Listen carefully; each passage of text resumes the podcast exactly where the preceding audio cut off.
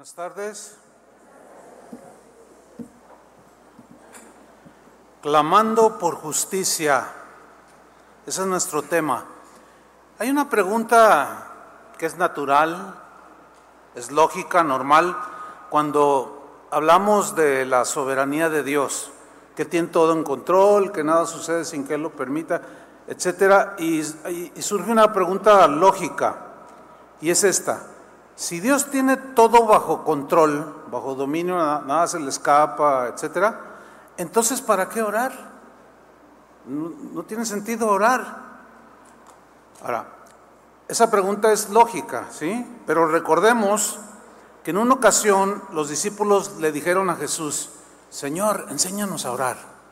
Él les dijo, digan Padre nuestro, etcétera, etcétera. Y en todo el tiempo que Jesús estuvo con sus discípulos, no fue la única ocasión en que les enseñó sobre la oración, ¿no? Hay una parábola de Jesús que les está enseñando a sus discípulos algo más sobre la oración, fíjese, algo más sobre la oración. Y es sobre la necesidad de orar siempre y no desmayar. En Lucas 18 encontramos esa enseñanza de Jesús que fue a través de una parábola. Dice Lucas 18.1, también le refirió Jesús una parábola, una parábola. ¿Qué es una parábola? Una parábola es una narración imaginaria, metafórica, de un, de un suceso que, cotidiano que cualquiera puede entender. Es un ejemplo de algo cotidiano para ilustrar una verdad. ¿Sí? Entonces Jesús les enseña por medio de una parábola una lección muy importante. Dice que le refirió una parábola sobre la necesidad, pongan atención acá, sobre la necesidad de orar siempre y no desmayar. ¿Cuál fue el propósito de la enseñanza de Jesús? Orar siempre. Sobre la necesidad de orar siempre y no desmayar. Ese es el centro del mensaje de esta parábola. El mismo eh, versículo, la, última frase del versículo en la versión Palabra de Dios para todos, dice, para enseñarles que siempre deben orar y nunca perder la esperanza. O sea, que, que te mantengas en la fe, confiando en el Señor. Ahora, el apóstol Pablo armoniza perfectamente con la enseñanza de Jesús. Cuando él dijo, orad sin cesar. ¿Se acuerdan esa enseñanza?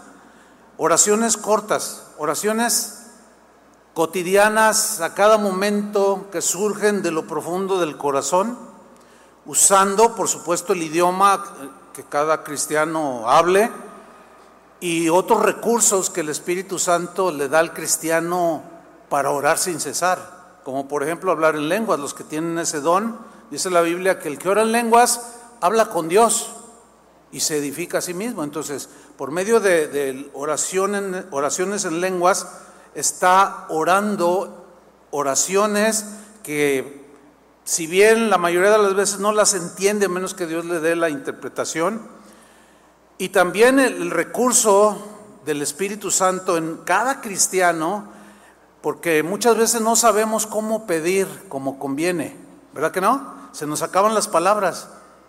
Pero el Espíritu mismo intercede por nosotros o en nosotros al Padre con gemidos indecibles, es decir, suspiros impronunciables, porque se nos acabaron las palabras. Ya no sé cómo pedir, cómo es conveniente. Y el Espíritu toma nuestro espíritu, lo une y, solamente nosotros en la humanidad suspiramos, pero en la mente está aquella persona enferma, aquella situación difícil que no sabíamos cómo orar, pero el Espíritu nos ayuda. Entonces, oramos los cristianos porque necesitamos orar y no desmayar y no perder la esperanza. Los cristianos oramos porque dependemos totalmente de Dios. Así como mi sistema respiratorio depende del aire que respira y la comida, mi sistema digestivo depende de la comida que ingiero, así nosotros como cristianos, seres espirituales, dependemos totalmente de Dios.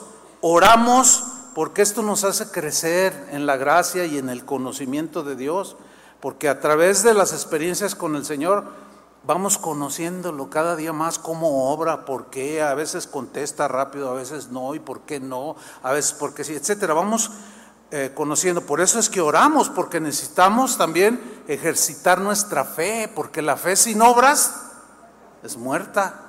Y necesitamos también ejercitar nuestra obediencia, porque al conocer la voluntad de Dios llega el mandamiento y ahí estamos, obedecemos o no. Entonces ejercitamos la obediencia, pero oramos para conocer su voluntad y aceptarla. Oramos para conocer su voluntad y una vez que sabemos que es la voluntad de Dios X o Z, aceptarla, nos guste o no.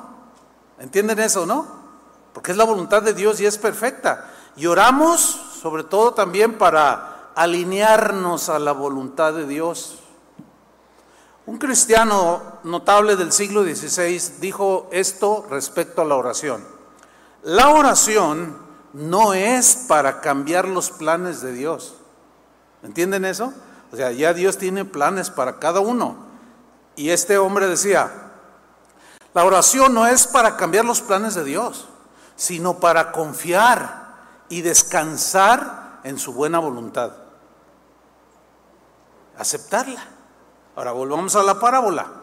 Jesús les dice una parábola sobre la necesidad de orar siempre y no desmayar ni perder la esperanza. Y les dijo, había en una ciudad un juez. Fíjense cómo es un ejemplo natural para ilustrar una verdad. Pues, todas las ciudades hay jueces, ¿no? Había una ciudad, en una ciudad había un juez que ni temía a Dios ni respetaba a hombre. Aquí Jesús está hablando de un juez que al decir lo que dijo, que ni temía a Dios ni respetaba a hombre, está hablando un poco de su carácter. O sea, Dios, para mí Dios no, tiene ningún sentido, no existe. O Dios, ah, a mí qué, a mí yo, Dios allá sus cosas y yo las mías. Se ve un hombre con un carácter autosuficiente, ¿sí? Soberbio, porque pues a quién le va a dar cuentas, él era ley para sí mismo, ni respetaba a hombre. Aquí se nos refleja un hombre soberbio, ¿no? altivo, así que mira a los demás así como, aquí yo soy el que manda. y cosas de esas, ¿no? Ahora, ¿por qué Jesús pone este ejemplo? Porque quiere que nosotros entendamos que lo contrario a este, a este juez es Dios como juez justo, es totalmente diferente a este, este hombre. Él es, ama a todos, quiere el bien para todos y es sobre todo que es un Dios justo. Bueno, sigamos leyendo. Ahí está ese juez, versículo 3. Y había también en aquella ciudad una viuda, una viuda.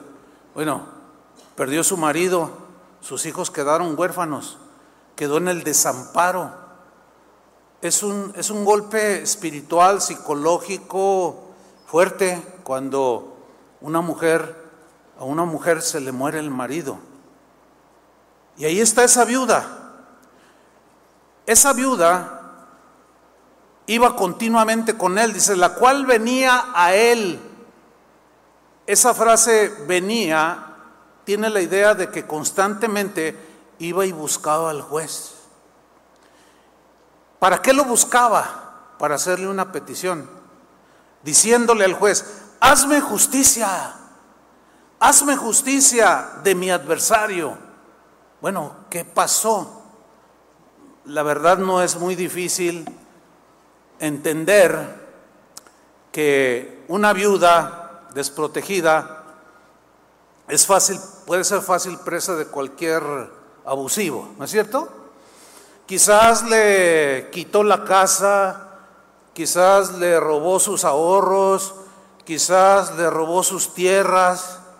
No dice la Biblia, entonces aquí cabe todo tipo de situaciones habidas y por haber. Y ella iba y clamaba, Señor, hazme justicia, hazme justicia, Señor juez, le decía. Aquí hay una observación que quiero reiterar. El propósito y la enseñanza de esta parábola es sobre la necesidad de orar siempre y no desmayar y no perder la esperanza, escuchen, cuando sufrimos injusticias. Se puede aplicar a todo tipo de situaciones, pero en realidad el contexto del, y la enseñanza primordial o principal, central de la parábola es sobre la necesidad de orar siempre y no desmayar respecto a situaciones injustas que, padecemos, abusos, agresiones injustificadas, etcétera, etcétera. Ahora, un juez, ¿cuál es el trabajo de un juez? El trabajo de un juez es impartir justicia de manera imparcial. O sea, él, no puede inclinarse hacia ningún lado de las partes, no. Ese es el trabajo de un juez. Ahora, ¿qué es la justicia? La justicia es darle a la persona lo que merece, lo que le pertenece, lo que es justo. Eso es una definición sencilla de justicia. Y un juez está para impartir justicia de manera imparcial. Ahora, los jueces terrenales, a diferencia del juez de jueces, que es Dios, los jueces terrenales suelen ser prepotentes. ¿Sí o no? Quizás porque son gente que tiene autoridad, se les sube el orgullo, no lo sé. Pero eh, es muy común ver a este tipo de magistrados pues soberbios, altivos, así, que le hablan a quien sea, te ven así, pasan, a veces no te saludan, o sea, eh, prepotentes, ¿no? Aparte de que algunos de ellos se corrompen fácilmente por dinero.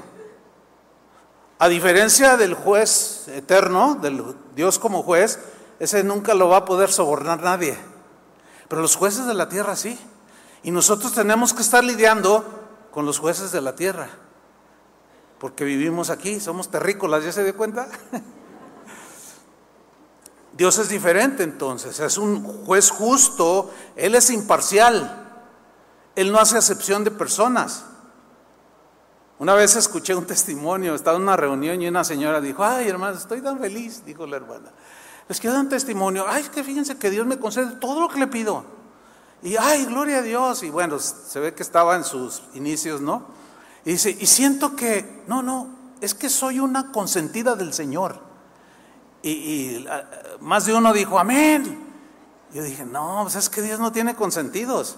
Porque ¿qué es un, qué es un hijo consentido? Es un hijo al que tú le permites hacer todo lo que quiera. No le llamas la atención, no lo corriges. Y si el papá o la mamá, o, si el niño hace algo, el papá o la mamá, hijo, eso no, no falta el papá que diga, no, déjalo, déjalo, no le digas nada, porque es tu consentido.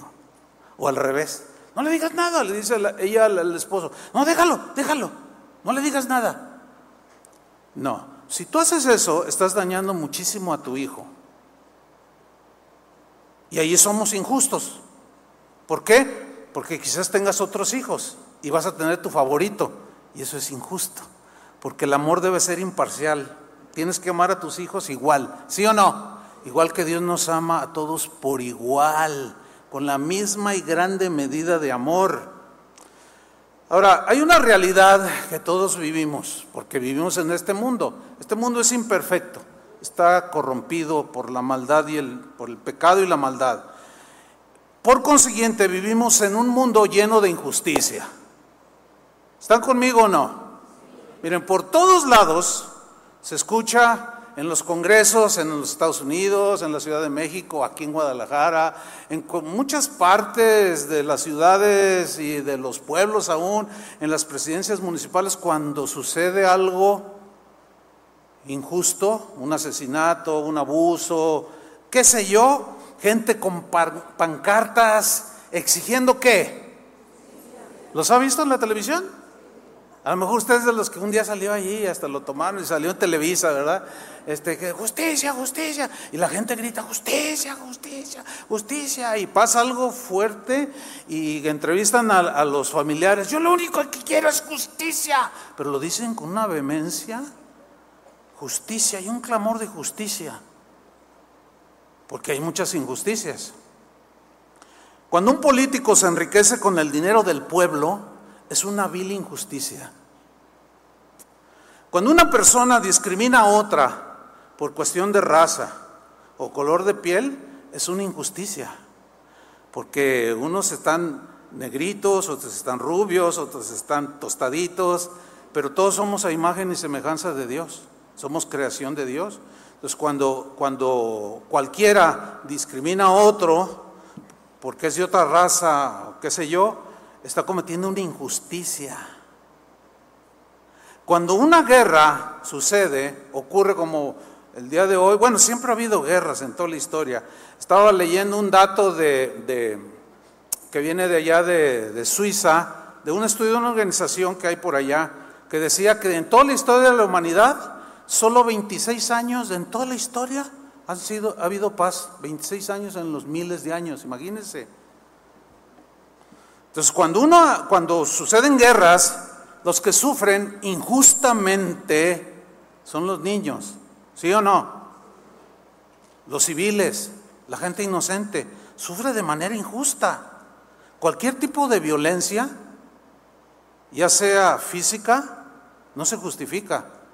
Es injusto abusar, ¿sí? Cualquier tipo de violencia, por ejemplo, psicológica o verbal, es injusto. Y una de las eh, favoritas plataformas del día de hoy para agredir, hacer violencia, no física, pero sí verbal, es el famosísimo Tuyu. el YouTube, el Tuyu, ¿qué es eso? El YouTube, donde allí, bueno, cualquiera se escuda en la libertad de expresión que la Constitución de México nos da. No, yo puedo hablar y decir lo que, lo que quiera, libertad de expresión. Sí, pero está un poco complicado. Sí tenemos libertad de expresión, pero yo en lo particular pienso que debe haber un límite que uno mismo tiene que entenderlo por sentido común. O sea, ¿cómo yo voy a decir algo públicamente de algo, de alguien que me dijeron, no me consta, no comprobé? Hey, fulano de tal hizo esto. Y nunca lo comprobé. Mi fuente, ¿quién te dijo? Pues la señora que vende gorditas allá en el mercado.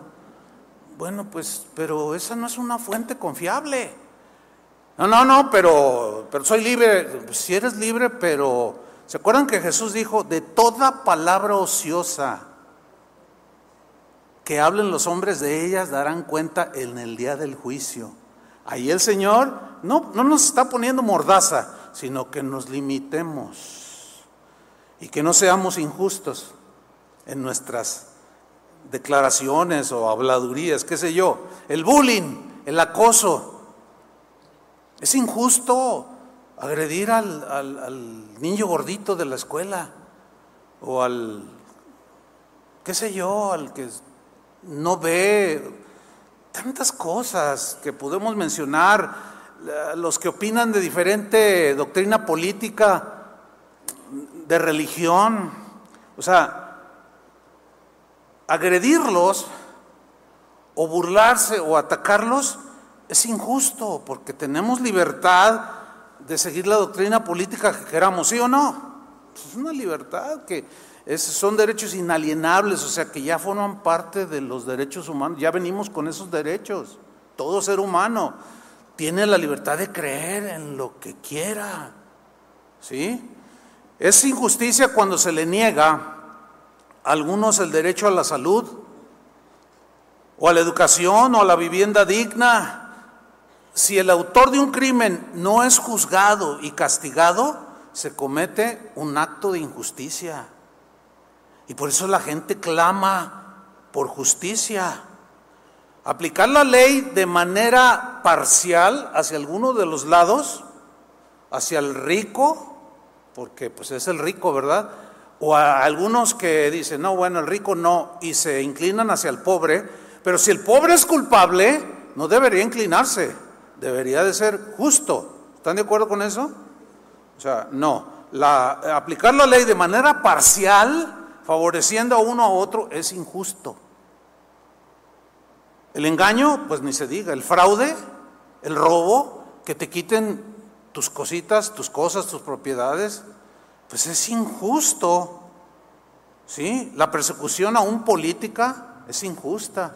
La persecución religiosa pues también es injusta. Las deudas no pagadas es injusto que no las pagues, porque tú fuiste y le pediste prestado. Ay, mira, es que estoy en una situación, ayúdame, préstame, ándale. Es que no, mira, no, eh, no, es que no tengo, saca un préstamo, pero mira, te prometo que te... Y tú te comprometiste, te dio el préstamo y te haces el loco. Y luego muchos todavía se enojan cuando les cobran. Y todavía responden, pues sale como quieras. Eso es injusto, porque no es tu dinero y es un tipo de robo. Así es que mis queridos cristianos, a pagar sus deudas. Y si no, bueno, vamos a seguir, vamos a seguir con la enseñanza. Bueno, la explotación laboral, o sea, puedo poner 20 mil ejemplos de injusticia. ¿Ok? Bien.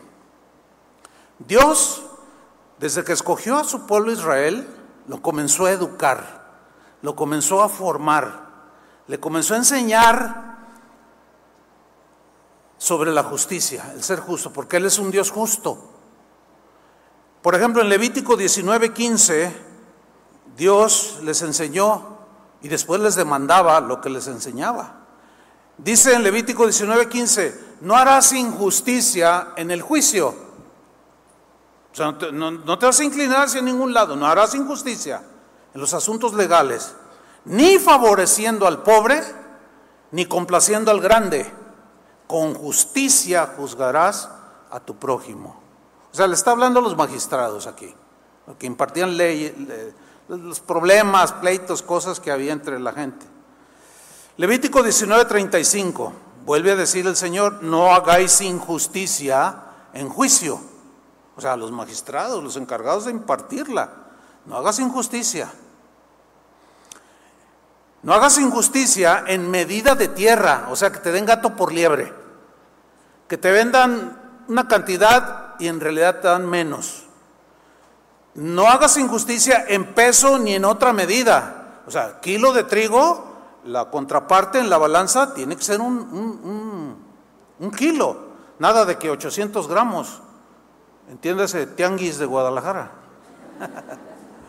mercado de abastos. Todo lo que tiene que ver con, con comerciar y, y abusar y quitar y bajarle es injusto porque te están pagando el precio justo. Así es que todos los que se dedican al comercio, ya dejen la tranza, sean justos. Si venden qué sé yo, este, pepinos, pues vendan kilos de a mil gramos. ¿Cuántos gramos tiene un kilo? Ya lo dije. Pues de a mil, de a kilo, al kilo. Porque eso es lo que el, Señor demandaba de su pueblo. Ahora fíjate en Deuteronomio 25, 16. Porque abominaciones a Jehová, cualquiera, abominaciones a Jehová tu Dios, cualquiera que hace esto, o sea, injusticias. Y cualquiera que hace injusticia, o sea, cualquiera que hace cualquier tipo de injusticia, para Dios es abominación. Eso es abominación en la Biblia, siempre que la leas, es una palabra muy fuerte en el hebreo y aún en el griego, por supuesto. Es una palabra que, que habla de que Dios aborrece la injusticia. ¿Por qué? Porque al ser un Dios justo, en toda su esencia de lo que es la justicia. Si tú quieres aprender a ser un hombre justo, una mujer justa, aprende de Jesús. Tan equitativo, tan, tan centrado, tan, tan sabio, cómo se comportaba, lo que decía, lo que enseñaba. Mira Jesús, y aprenderás a ser un hombre y una mujer justa. Lo demás es abominación para Dios. Y eso está fuerte. Segundo de Crónicas 19:7. Dice, sea pues con vosotros el temor de Jehová. O sea, el temor, el respeto hacia Dios y no hagas injusticia. Mirad lo que hacéis. Fíjate bien lo que estás haciendo o lo que vas a hacer. Porque con Jehová nuestro Dios no hay injusticia. ¿No hay injusticia en quién? Díganlo. En Dios no hay injusticia. Por eso aquí le está diciendo, mira bien lo que vas a hacer, mira bien lo que vas a hacer, eh, porque en nuestro Dios no hay injusticia, ni acepción de personas. Nada de que yo soy el consentido y que yo soy el favorito y que nada, nada, nada. Ni admisión de cohecho. Puedes sobornar al abogado, puedes sobornar al juez, puedes sobornar al gobernador, puedes al presidente. La corrupción es característica del hombre, pero a Dios. Imagínate, Señor, no me mandes al infierno y te regalo mi auto. O bueno, alguien que pueda tener más, Señor, no me mandes al infierno y si tú me sacas de allí, te regalo mi casa en Cancún. se oye ridículo. Entonces en Dios no hay nada de esto. Ahora, volvamos a la parábola. ¿Qué hacía la viuda? Clamaba por justicia. Ahora, ¿cuál fue la reacción de este juez? Versículo 4. Y él no quiso, o sea, hacerle justicia por algún tiempo. O sea, él no quiso, dijo, no quiero hacerle justicia. Fíjense el carácter de este hombre, como si él fuera dueño de la vida de, de las personas. ¿Conoce gente así? Híjole, un montón.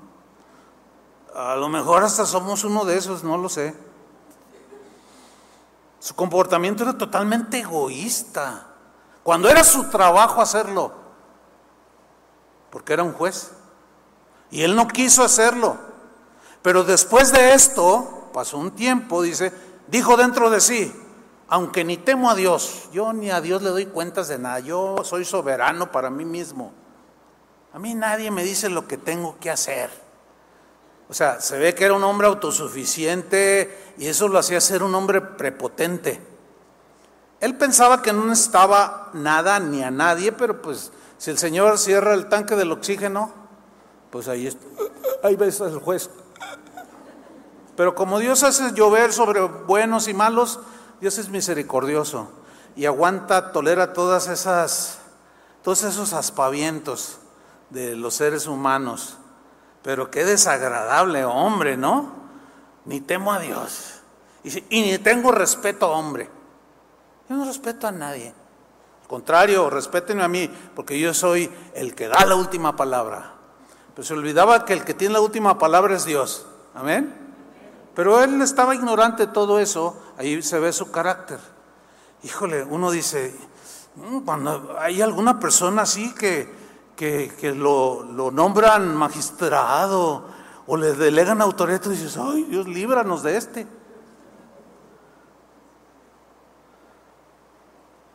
Versículo 5. Eso decía dentro de sí.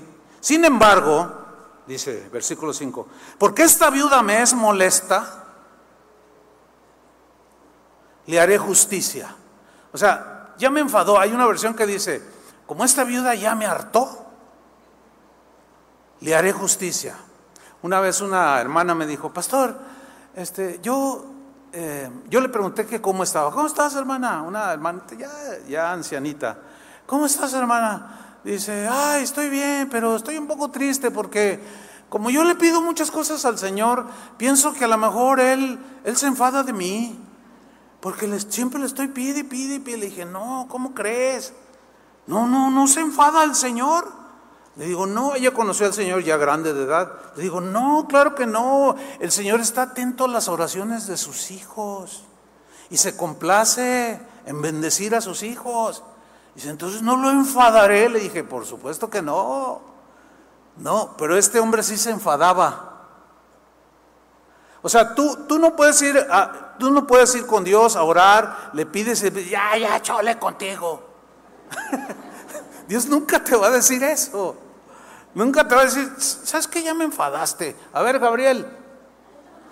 Y manda uno de sus ángeles.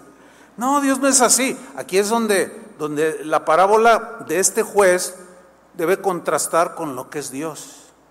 ¿Entiende? Y Dios no es como este hombre. Entonces él dice,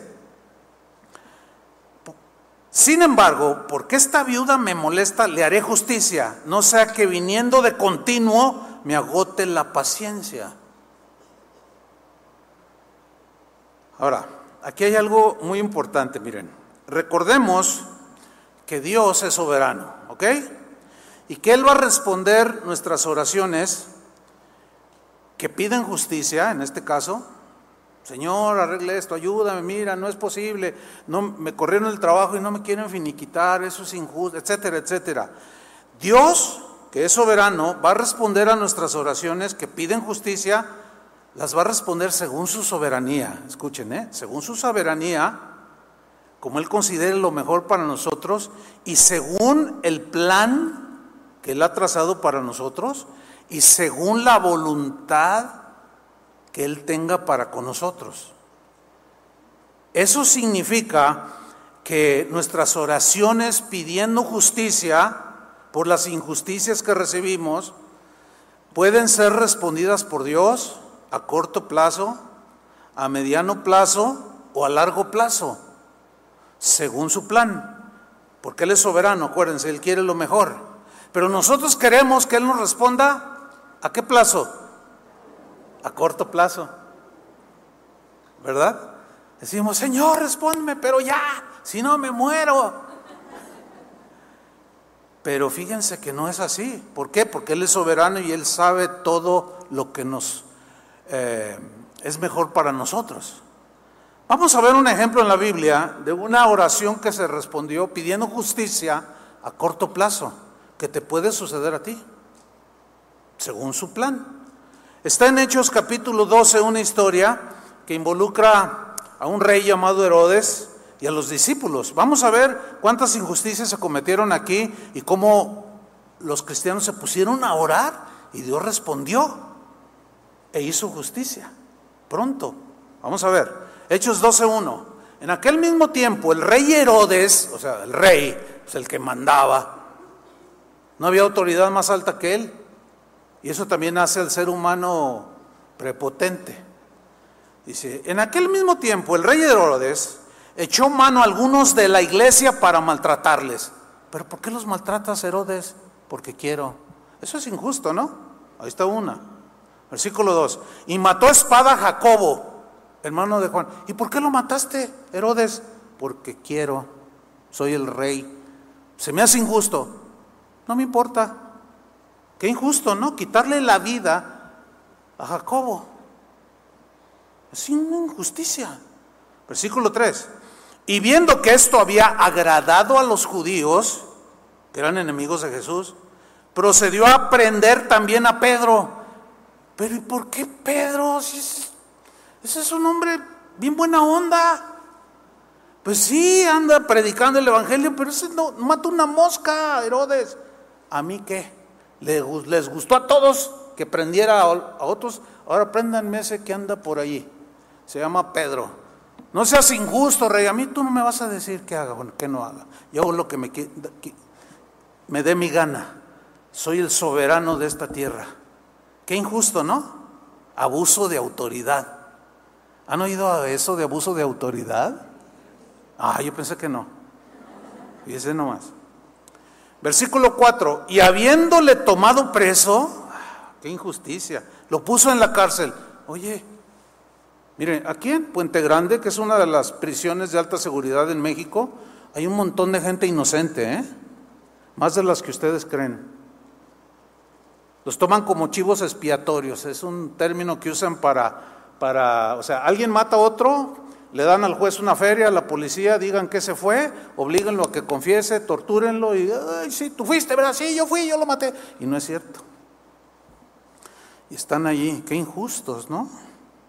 Qué injusticias. Pues lo metieron a la cárcel.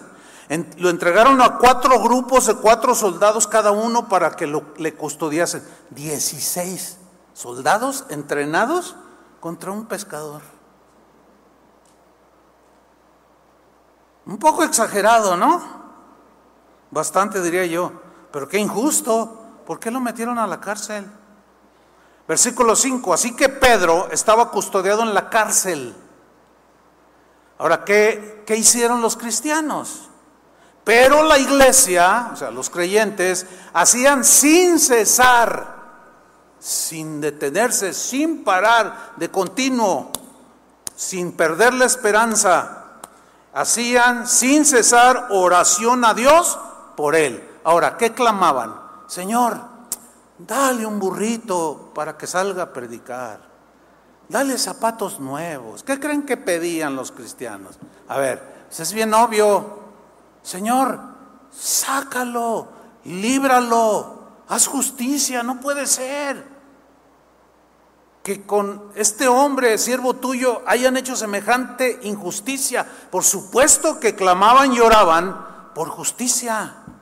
Eso es totalmente válido delante del Señor, ¿eh? Clamar por justicia. ¿Y qué creen? Dios obró a corto plazo. Y aquí sí envió un ángel. Allá después, hoy en la tarde, lee toda la historia en el libro de los Hechos. Y entró un ángel y Pedro estaba dormido y ya está roncando, no sé. Estaba en medio de dos guardias y se acercó el ángel y lo movió y lo, le dijo, Pedro, Pedro, ay, este, ay, así pensó que estaba soñando. Dice, ¿qué? ¿Qué tú? ¿Qué? levántate, vente, vamos. Y de manera milagrosa y soberana, Dios respondió la oración de los cristianos que clamaban por justicia y lo sacó de la cárcel. Y pasó en medio de todos los soldados, estaban todos dormidos, así como algunos aquí, y estaban dormidos y pasó y ni cuenta se dieron, porque el Señor pues los hizo caer en un sueño profundo, como algunos de ustedes los hace caer de vez en cuando, en un sueño profundo. Y lo liberó el Señor, o sea, respondió e hizo justicias, dejándolo en libertad, de manera inmediata. Casi. ¿Ok? Pónganlo en eso allí y subrayenlo. Ahora, vámonos al versículo 12. Porque cuando Pedro ya sale libre, dice que llegó a casa de María, la madre de Juan, el que tenía por sobrenombre Marcos, donde muchos estaban reunidos orando. Fíjense, estaban orando. Señoras, justicia. Versículo 13. Cuando llamó Pedro a la puerta del patio, salió a escuchar el toquido una muchacha llamada Rode, la cual cuando reconoció la voz de Pedro, seguramente estaba diciendo, ábranme, ábranme, ábranme, soy yo, Pedro, ábranme. Y tocaba y tocaba. Dice, reconoció la voz de Pedro y de gozo no abrió la puerta. imagínense la escena, ¿no? Así como se está viendo una película acá arriba, ¿no? Y soy, soy yo, soy yo, ábranme. Y luego la muchacha, y no abre la puerta y corre y va y se mete, corriendo. Y dio la nueva, la noticia de que Pedro está a la, a la, puerta. Pedro está ahí en la puerta. Hermanos, ahí está Pedro. Y ellos le dijeron, miren lo que le dijeron. Estás loca. Ay, ¿quién entiende a los cristianos a veces, no? O sea, oramos, oramos, Dios nos responde y dicen, se me hace que fue una coincidencia. No, no, no. Ah, no, no sería porque, bueno, yo, es que yo conozco al fulano de tal y él me ayudó. Ay, hermanos. Ay. Bueno, el consuelo es que somos igual que ellos. Estás loca, muchacha. Ahora, aquí hay algo interesante. ¿Por qué no le creyeron? A lo mejor porque era una jovencita. Y la vieron, Ah, muchachita, estás loquilla. Aquí hay algo, una lección escondida, porque ¿qué tal si hubiera sido un hombre de 50 años? Pedro está a la puerta, hermanos. Ah, pues como que tiene más credibilidad. ¿O qué? Bueno, esto habla de no menospreciar a los jóvenes. ¿Cuántos jóvenes dicen amén? Hoy hay mucho joven. Pero los jóvenes tampoco desprecian a los viejitos. Ya se las regresé. Sí, porque el, adulto, el mayor, ah, jovenzuelo, mozalbete, ay, vete, mozalbete. Ah, y menosprecian a los jóvenes. Timoteo como pastor fue menospreciado por las ovejas que estaba cuidando. Por eso Pablo le escribió y le dijo, nadie te menosprecie porque eres un joven. Pero también a él le dijo, y tú como joven, trata bien a los ancianos como si fueran tu padre, a las ancianas como si fueran tu madre. Por eso jóvenes, no crean que porque son jóvenes o cualquiera, este, vamos a hacer injusticias. No, estamos aprendiendo porque somos gente justificada y somos justos, somos llamados justos por Dios que practicamos qué? La justicia, o sea, lo, lo, recto, lo correcto. Entonces la ningunearon a la muchacha y le dijeron que estaba loca. Dice, pero ella aseguraba que así era. Es él, es él. Entonces ellos decían, es su ángel. Yo no sé si, los judíos de ese tiempo probablemente creían que los ángeles que guardaban a cada uno y el famoso ángel de la guarda, etcétera, se parecía a uno. Yo no sé si el ángel que traigo yo atrás tiene un mechón blanco y otro negro.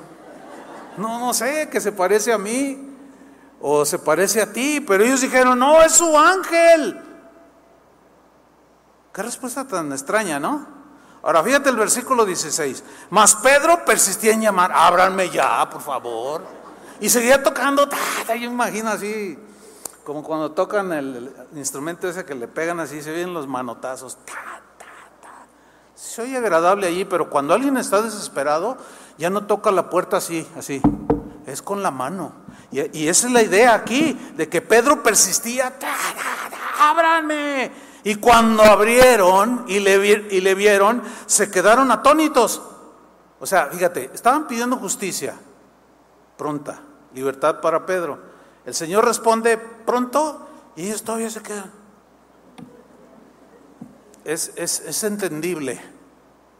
Ahora, aquí lo que yo quiero subrayar es que fue una respuesta de un clamor de justicia y la respuesta fue pronta, en corto plazo.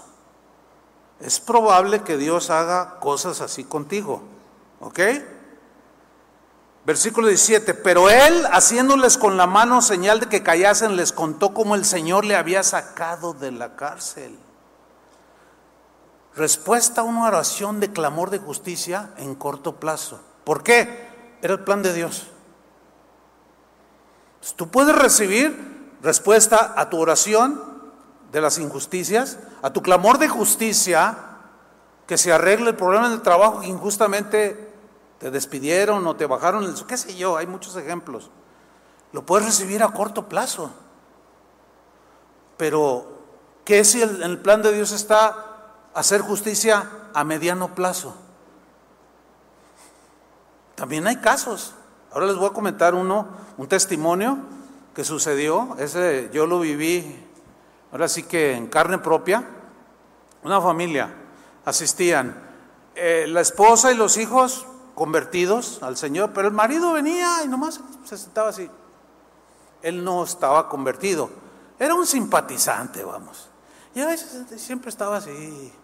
Y pues no, a veces no venía, pasaban tres meses y se le daban ganas y se llegaba con la familia. La esposa estaba consciente que, que el marido no era cristiano. Entonces, un día se me acercó esta hermana y me dijo, pastor, quiero pedirle que se una conmigo en oración por mi marido para que se convierta. Sí, ¿cómo no? Y ahí mismo oramos. Y al siguiente domingo, pastor, ore por mi marido para que se convierta. Y así todos los domingos, ¿verdad? Entonces un día, cuando me enfadó, no, no es cierto. Allí justamente donde está, donde está Liz, eh, yo bajaba y se me acercó, pastor, y dije, ah, ya, ya se viene a pedirme oración. Sí, dice, pastor, quiero que se una a mí en oración por mi marido para que se convierta. Y yo le dije, ok, le digo, mira, Pero te voy a decir algo, Dios suele contestar las oraciones como Él quiere, ¿eh? A veces lo hace de manera suave, a veces no tan suave y a veces Él utiliza circunstancias que no son agradables muchas veces son pesadas y difíciles de llevar con tal de que la gente reaccione y mire al cielo y se convierta. Y la señora, la hermana me respondió, lo que sea, dice. Yo le dije, fíjate bien lo que estás diciendo, ¿eh? Como sea, como sea, pero que se convierta. Ok, vamos a orar. Señor, hazle como tú quieras. Da, da, da, en el nombre de Jesús y toca su corazón. No, hombre, a los tres días o la semana, ya ni me acuerdo, porque hace años de esto. Llegó y me dice, pastor, pastor. Digo, ¿qué pasó? Yo dije, ay, una mala noticia. Pues sí, era una mala noticia. Pastor, metieron a mi esposo a la cárcel. ¿Cómo? Lo acusan de un fraude de millones de pesos. Le digo, pero él lo robó. No, él es inocente. ¿Y tú cómo sabes? No, es que él, es inocente. Yo le creo. Además, pues no, veo nada. Pues el dinero no se puede esconder, ¿sí o no? Dice, no veo nada. Entonces yo le dice, pastor, ¿para qué lo sale? No, no. ¿Te acuerdas que oramos y le dijimos, Señor, como tú quieras, haz tu voluntad? Pero así no. Dice, dice la hermana y lloraba. Le digo, no, no, no, no, no. Vamos a orar otra vez por su salvación. Ay, pastor, pero es injusto y que no sé qué. No, pues se, se arrecieron las visitas continuas y las peticiones. Y pasaron tres meses, y cuatro meses, y cinco, y nada, y seis, ocho meses, un año, trece meses, catorce meses. 15 meses. Y ella insistía, y lloraba, estaba muy acongojada. Y pues imagínate, las entradas para sostener a la familia empezaron a faltar. O sea, se complicó duro el asunto. Pero seguíamos orando. Un día, antes de empezar la reunión, la vi entrar. Ya estábamos aquí en este auditorio. La vi entrar y la vi con una sonrisa. Y yo dije, ay, algo bueno pasó. Pastor, pastor, le tengo una buena noticia. De, a ver, dime, explícame, ¿qué pasó? dice, mi esposo ya se convirtió. Ya se convirtió. Dice, sí, unos hermanos de un ministerio llegaron ahí a la cárcel y predicaron la palabra a los presos y se convirtió. Le dije, ¿ves? Dios usó eso, pero que lo saque ya. Porque es injusto. Le dije, le dije, mira, deja de quejarte porque Dios usó eso. Bueno, cuando salió de la cárcel finalmente fue declarado, como casi a los dos años, fue declarado inocente. Él no había hecho ningún fraude. Le costó trabajo aceptar la voluntad de Dios y el trato como Él quiso hacerlo. Pero recibió la respuesta de justicia casi dos años después, a mediano plazo. Puede ser que te suceda a ti también. Pero ¿y a largo plazo? Miren, hay un, un versículo muy interesante, está en Apocalipsis, un par de textos muy interesantes, Apocalipsis 6, versículos 9 y 10, lo voy a leer en la versión al día. Esta es una escena en el cielo, ¿eh? en la presencia de Dios. Juan el apóstol recibe esta visión celestial y dice lo siguiente, cuando abrió el quinto sello, vi debajo del altar las almas, las almas de los que fueron, ¿qué? Degollados. Les cortaron el cuello de manera injusta. se les fue arrebatada la vida, los asesinaron. Y eso es de las peores injusticias que se pueden cometer contra un ser humano, arrebatarle la vida.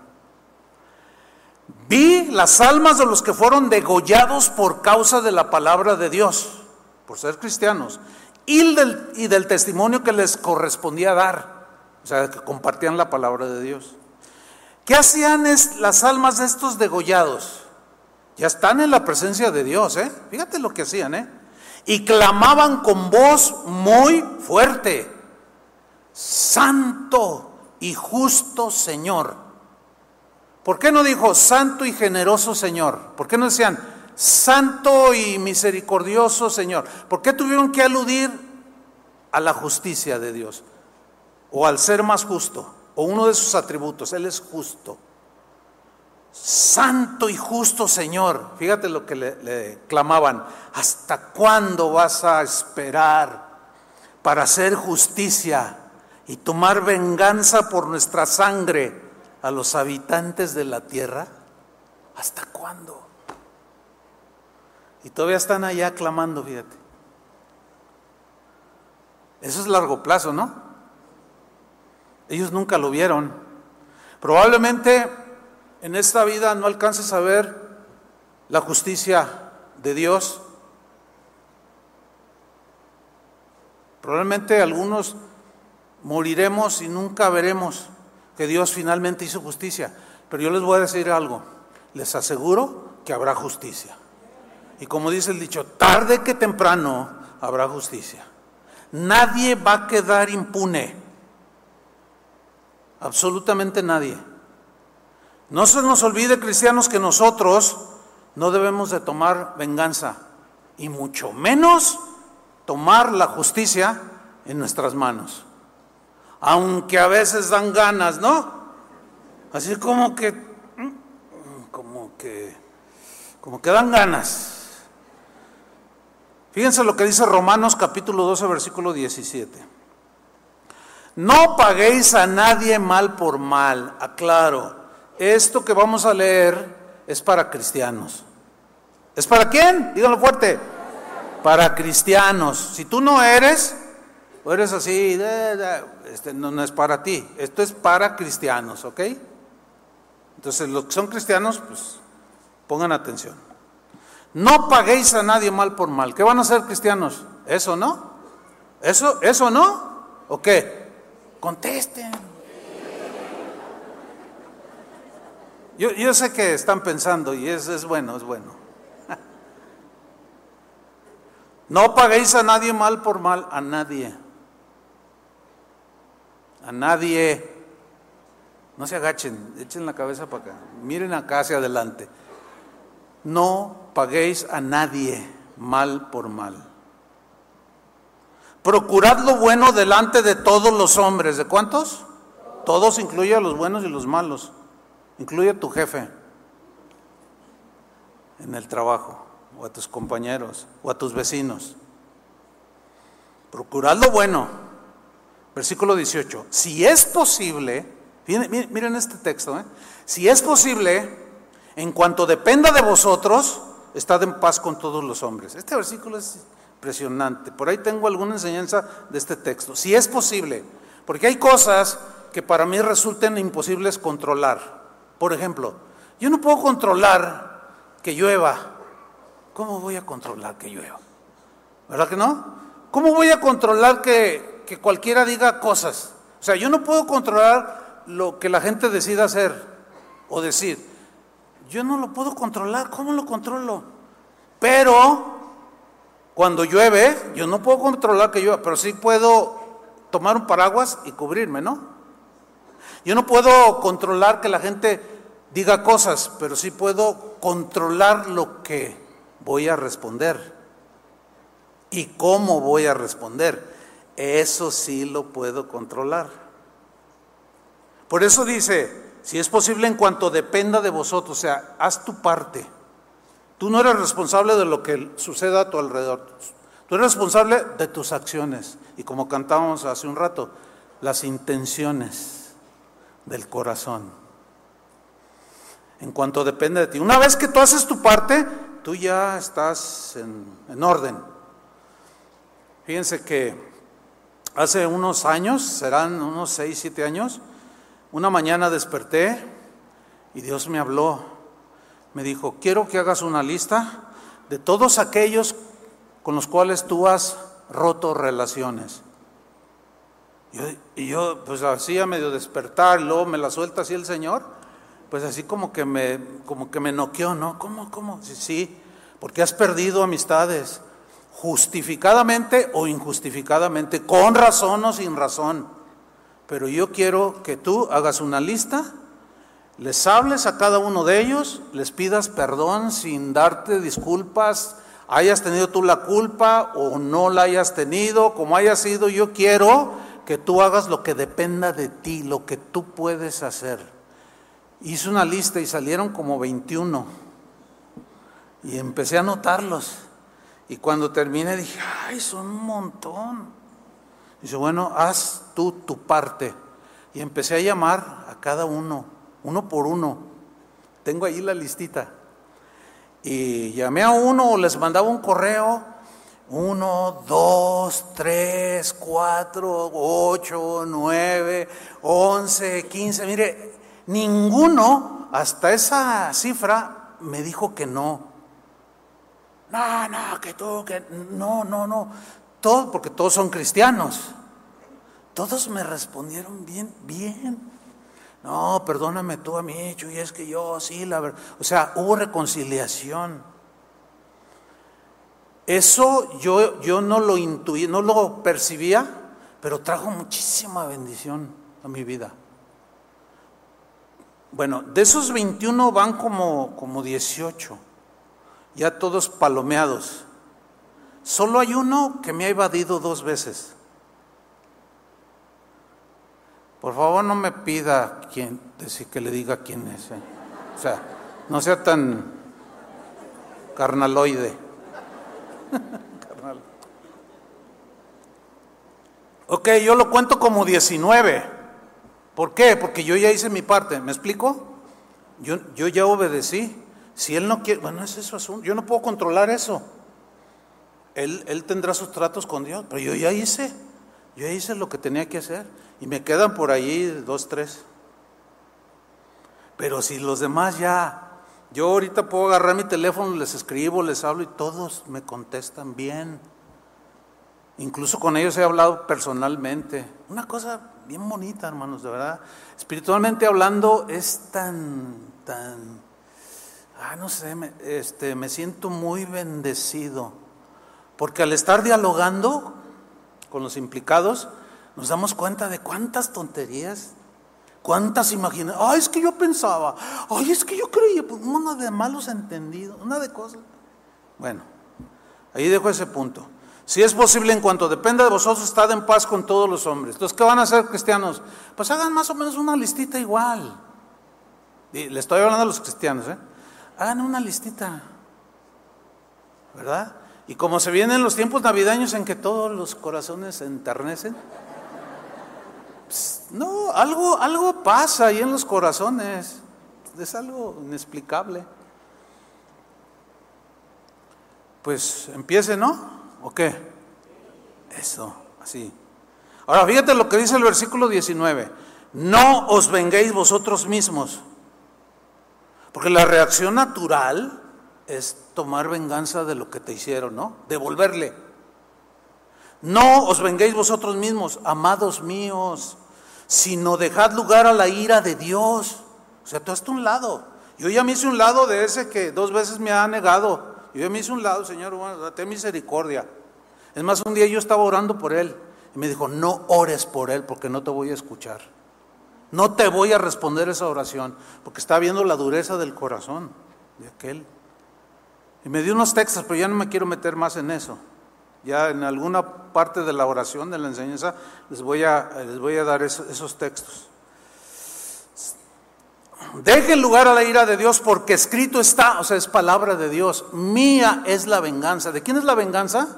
De Dios. Pero la venganza de Él no es en el sentido negativo y rencoroso con el que nosotros nos vengamos del adversario. ¿eh? No, no, no, no. Aquí venganza en el, en el relación con Dios tiene que ver con la aplicación o el pago de la justicia o hacer justicia y dar lo que corresponde a la injusticia, al pago. Por ejemplo, si alguien roba un, auto, eh, le dan su sentencia conforme a la ley. Así es Dios. O sea, le da el pago justo al infractor o al injusto. Por eso dice, no se vengan vosotros mismos, porque al vengarnos pueden suceder dos cosas excedemos el pago, o sea, nos excedemos en el castigo, o lo minimizamos rarísima vez. Alguien que se venga es justo. Siempre os se sobrepasa, ¿sí o no? Porque somos ya, ya aunque sufrimos una injusticia, estamos cometiendo una injusticia porque nos estamos sobrepasando. Nada más me dijo que estaba, eh, tenía cara de no sé qué, y me enojé y lo maté. Ay, te excediste, ¿no? ¿Me explico? O sea, esa no era para eso. Por eso dice, no, no, a mí es la venganza, yo pagaré. ¿Por qué? Porque Él da el justo pago. Ni lo exagera ni lo minimiza, el justo pago. Por eso deja que sea Dios el que haga justicia. Tú solo clama y deja que Él haga justicia y ponga a cada quien en su lugar. Porque escrito está, mía es la venganza y yo pagaré, dice el Señor. Versículo 20, así que si tu hermano tuviere hambre, llévale un pollo asado. O sea, te hizo una injusticia, tú oras, Dios hizo justicia y ándale, le dio pero fuerte. Y tú lo ves en desgracia. ¿Qué vas a hacer? ¿A regocijarte? Ten cuidado, porque dice la Biblia que si que cuando veas que tu, tu, adversario en desgracia y tú te alegras, dice, ten cuidado porque Dios puede ver eso y quitar su enojo del injusto y volverse hacia ti por la actitud, ¿entienden? De lero, lero, lero. O por la actitud del que ríe al último ríe mejor y esto te merece. No, porque no es una buena actitud, ¿entienden? La actitud cristiana es, que ella está en desgracia, oye, pero no tiene que comer, perdió el trabajo, perdió el negocio, pues le llevo un pollito, una despensa. Esto es lo que dice aquí. Si tuviera sed, dale de beber, pues haciendo esto, haciendo esto, ascuas de fuego amontonará sobre su cabeza. Ese es un refrán antiguo que significa le va a dar vergüenza, va, no va a saber qué hacer, no. O sea, te, te, dio con guante blanco, decimos nosotros, es un dicho mexicano, te dio con guante blanco, o sea, no, no le dolió, nomás lo avergonzó. Y termina diciendo versículo 21, no seas vencido de lo malo, sino vence con el bien el mal. Jeremías 11:20 Jeremías fue un profeta que lo maltrataron mucho. Cometieron muchas injusticias contra él. Es más, de hecho, a él lo, asesinaron. Un rey lo, mandó a asesinar, lo cortó a la mitad con una sierra. Qué horrible muerte, injusta. Jeremías una vez, mira lo que, lo que hizo. Jeremías 11:20. Él está orando, pero oh Jehová de los ejércitos, que juzgas, ¿cómo? Con justicia. O sea, él conocía al Dios justo. Ahora fíjate lo que él está haciendo. Él no, está, no se está vengando, él está clamando justicia. Oh Dios, le dice, que juzgas con justicia, que escudriñas la mente y el corazón. Vea yo tu venganza de ellos. O sea, Señor, dales el pago ya. O sea, se han enseñoreado de mí. Y, y cuando alguien sufre una injusticia, hay algo en el ser humano por un clamor de justicia, que como dije al principio se ve en todos lados, justicia, justicia. un joven asesinado o qué sé yo, alguien que se le quita la vida de manera totalmente injusta, con alevosía y ventaja, entrevistan a la mamá, al papá, ¿qué, qué, qué están pidiendo? Solamente justicia. ¿Los han visto en las entrevistas? Solamente queremos justicia. Eso es todo, dicen. Y lloran. No quiero más. Oiga, pero no quiere dinero, yo no quiero dinero, yo quiero justicia. Hay algo en el ser humano. Es que como fuimos hechos a imagen y semejanza de Dios, Él aborrece la injusticia. Por eso es que Él tiene que satisfacer su justicia, dando el pago. Qué tremendo. Y le dice, Señor, que seas tú el que se venga, haz justicia porque ante ti he expuesto mi causa. O sea, ¿qué vas a hacer tú? ¿Qué voy a hacer yo? Bueno, lo que yo hago cuando sufro alguna injusticia es poner en las manos de Dios la injusticia. Aunque a veces dan ganas de tomar la justicia en tus manos, pero no debemos hacerla. Alguien dijo, no podemos tomar la justicia en nuestras manos. No, sí podemos. Más bien no debemos, nosotros los cristianos. ¿Saben por qué hay tanta violencia en este mundo? ¿Sí saben por qué? porque no hay justicia. Los malos se enseñorean de los buenos. El viernes sucedió una tragedia en el Estado de México. Los malandrines que pedían a los campesinos, gente humilde, gente trabajadora, su derecho de piso. Y a mí me das tanto por tanta hectárea. Ustedes saben esta noticia, ¿no? Fue nacional y hasta mundial. Y los hartaron, se hartaron de tanta injusticia, tanto robo, tanto abuso. ¿Y las autoridades?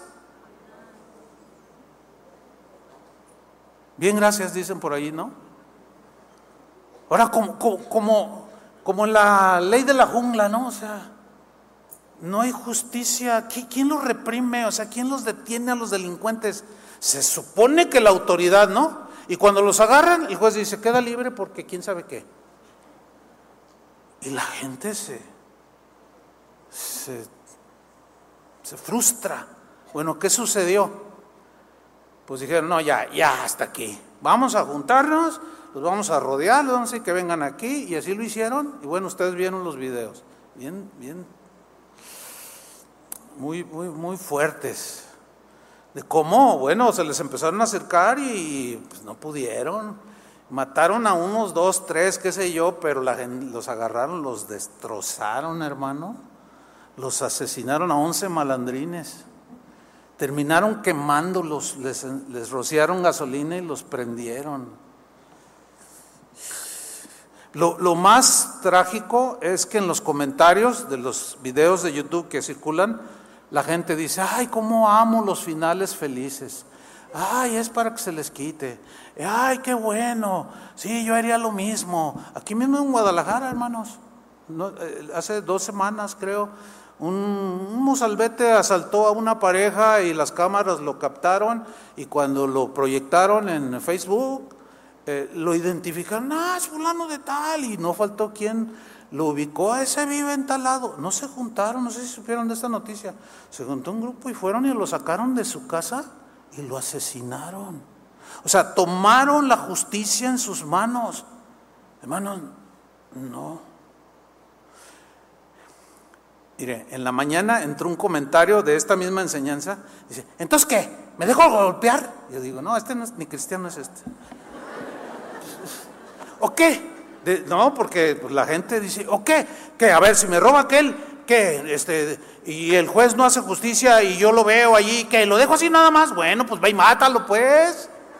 ¿O qué quieres que te diga? Pues esos no son cristianos, al menos asumo que no son cristianos. O están tan dolidos por la injusticia que no, tienen claridad en su pensamiento. Y a lo mejor sí son cristianos. Pero es que, es que esas cosas duelen, ¿a poco no? ¿Sí o no? Y a veces uno quiere tomar la justicia en las manos. Pues no, hermanos, no. Mira este versículo, es impresionante. Isaías 32, 17. Y el efecto de la justicia será paz. A ver, el efecto de la justicia, o sea, cuando hay justicia, ¿hay qué? Paz. Curiosamente, entre comillas, los países donde más se aplica la ley, hay más paz. Hay más igualdad. Hay más respeto curiosamente. Porque hay países donde se, que se distinguen por los jueces que son imparciales, los diputados, los senadores, los presidentes, son contadísimos, pero sí los hay. Y eso eleva su nivel de vida, su calidad de vida. Y está gente que vive en paz, sigue diciendo este versículo. Y la labor de la justicia es reposo y seguridad. Tú dices, ay, no, sí, los gobernantes y todo. Ay, sí, que el presidente. No, no, espérame. Eh, los incluye, pero también incluye a ti. Sé justo. Si tú eres un patrón, tienes tu negocio, sé justo con tus empleados. Sé justo. Porque el efecto de la justicia es paz. Yo tengo un matrimonio que trabaja con nosotros. Él es, el, él es jardinero y de mantenimiento, etcétera y su esposa hace los quehaceres de la casa. Tienen ya 16 años trabajando. Para mí y para mi esposa.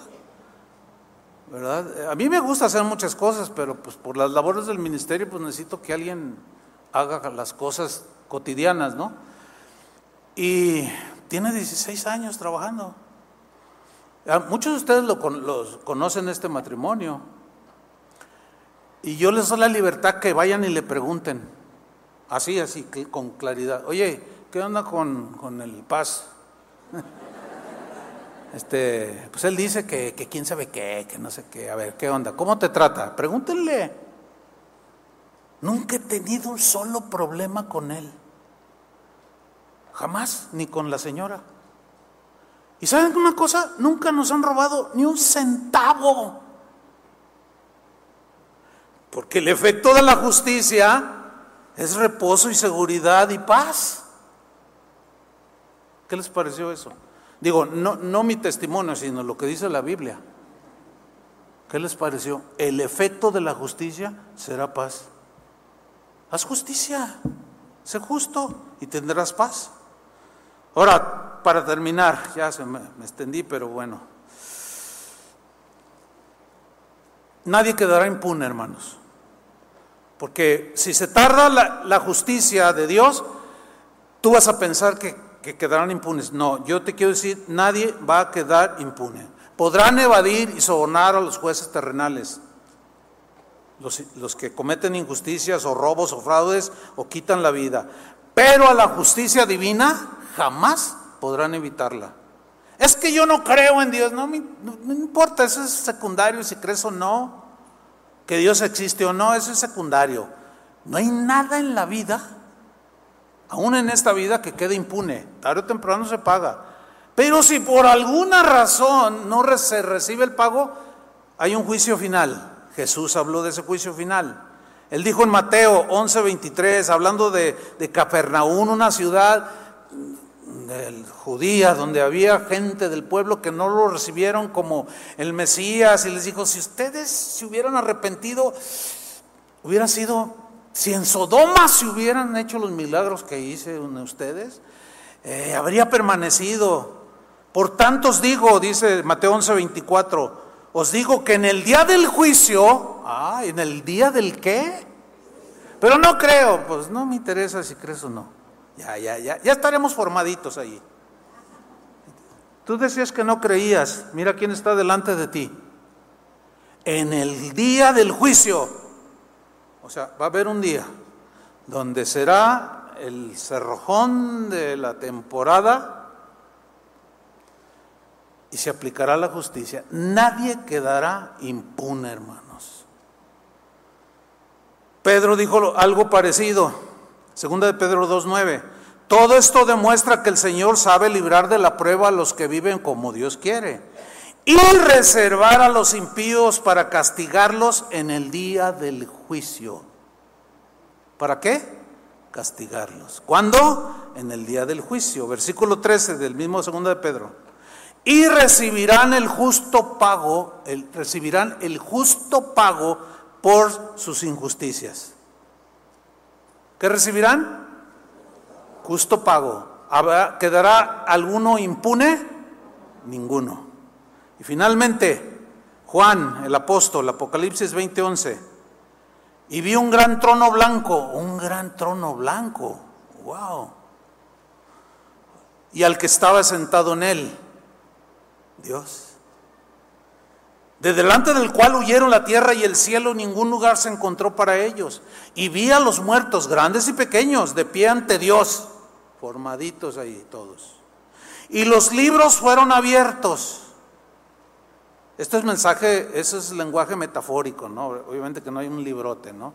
O sea, significa que Dios tiene todo el registro, todo.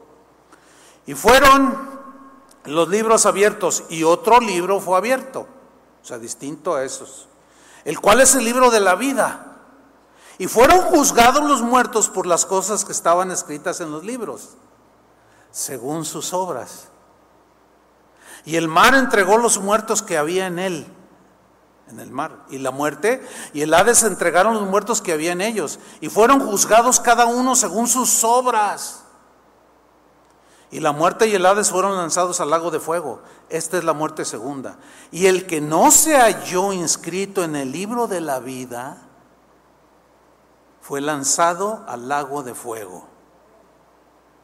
justicia en el último día. Y allí quedó cerrada la historia de la humanidad. Asegúrate que tu nombre está inscrito en el libro de la vida. Amén. Finalizamos la parábola, dos versículos, tres. Volviendo a la parábola. Jesús les dijo en Lucas 18, 6. Y dijo el Señor, oíd lo que dijo el juez injusto, ¿eh? Oíd. Ay, no sé qué me arte y voy a hacer, voy a hacer justicia. Oigan lo que dijo el juez injusto. Y así lo califica, injusto. Pero Dios no es así. Dice el versículo 7, ¿y acaso Dios no hará justicia a sus escogidos? Pregunta Jesús, ¿acaso Dios no hará, si este hombre injusto y prepotente finalmente hizo justicia, ¿acaso piensan que Dios no hará justicia a sus hijos? A los que son lavados con la sangre de Cristo, a los que confían en Él. ¿Ustedes creen que Dios no, no va a hacer justicia de todas las injusticias que han hecho de ustedes? Pues fíjense que sí. ¿Acaso Dios no hará justicia a sus escogidos que claman a Él día y noche, día y noche, y traen su pancarta, Señor, hay justicia, justicia, justicia, día y noche? ¿Se tardará en responderles? Bueno, esa respuesta queda en, puede ser corto, mediano o largo plazo. Amén. Y termina la parábola, versículo 8. Os digo que pronto les hará justicia. Ese pronto no es en el concepto de nosotros, ya inmediato, no, no. Porque ese pronto, acuérdense que para el Señor un día es como mil años y mil años es como un día. Es decir, en Dios, Dios no tiene, eh, en Él no, es, no existe el concepto tiempo como nosotros lo entendemos, porque Él es eterno. ¿Cómo, cómo mides la eternidad? No, no se puede. Entonces, este pronto es desde la perspectiva de él, como él quiere, porque para él un día es como mil años y mil años como un día, pero él va a hacer justicia. Él hará justicia, pero termina con una pregunta impactante, hermanos. Pero cuando venga el Hijo del Hombre otra vez a la tierra, o sea, él, cuando yo regrese a la tierra por segunda vez, ¿hallará fe en la tierra? Significa, ¿habrá quien siga confiando en mí? Aunque no vean la justicia, ¿seguirán, creyendo en mí aunque no les conteste las oraciones como ustedes quieren? ¿Seguirán clamando de día y de noche y sin cesar? ¿Hallará fe en la tierra? ¿Habrá gente que me siga creyendo? Esa es la gran pregunta, porque muchos en el trayecto se desaniman. Yo le pedí, dijo una vez un ateo muy conocido, yo me hice ateo porque le pedí a Dios que sanara a mi madre de cáncer y no la sanó. Dios no existe. Y esa es la conclusión que llegó. Y es un pensante, un ser, un hombre científico. Llegó a esa conclusión tan ilógica, nada más porque no le contestó, Dios no existe. Pues, la señora con casi 100 años de vida. O sea, totalmente irracional, sin entendimiento. ¿Hallará fe en la tierra?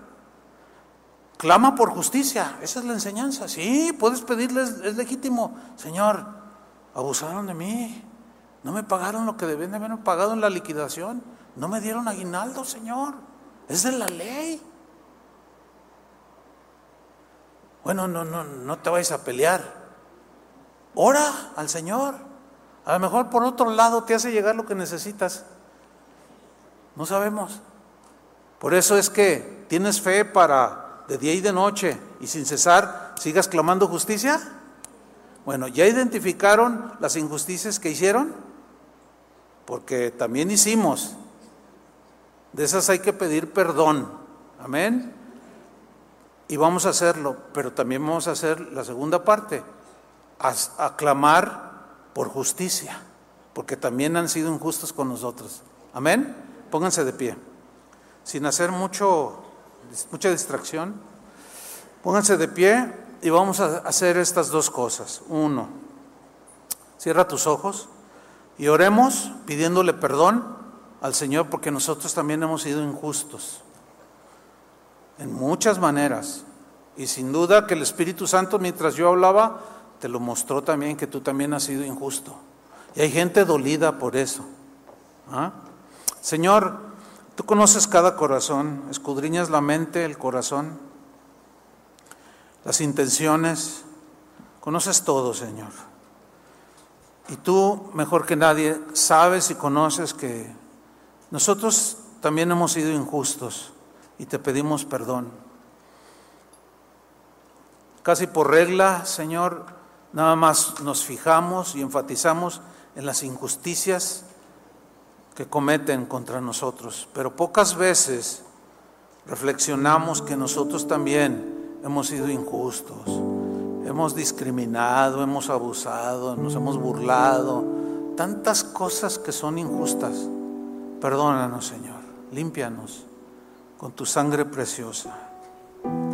Recibimos tu perdón y tu limpieza por la sangre del Cordero derramada en la cruz pero ciertamente también, Señor, han cometido injusticias con nosotros.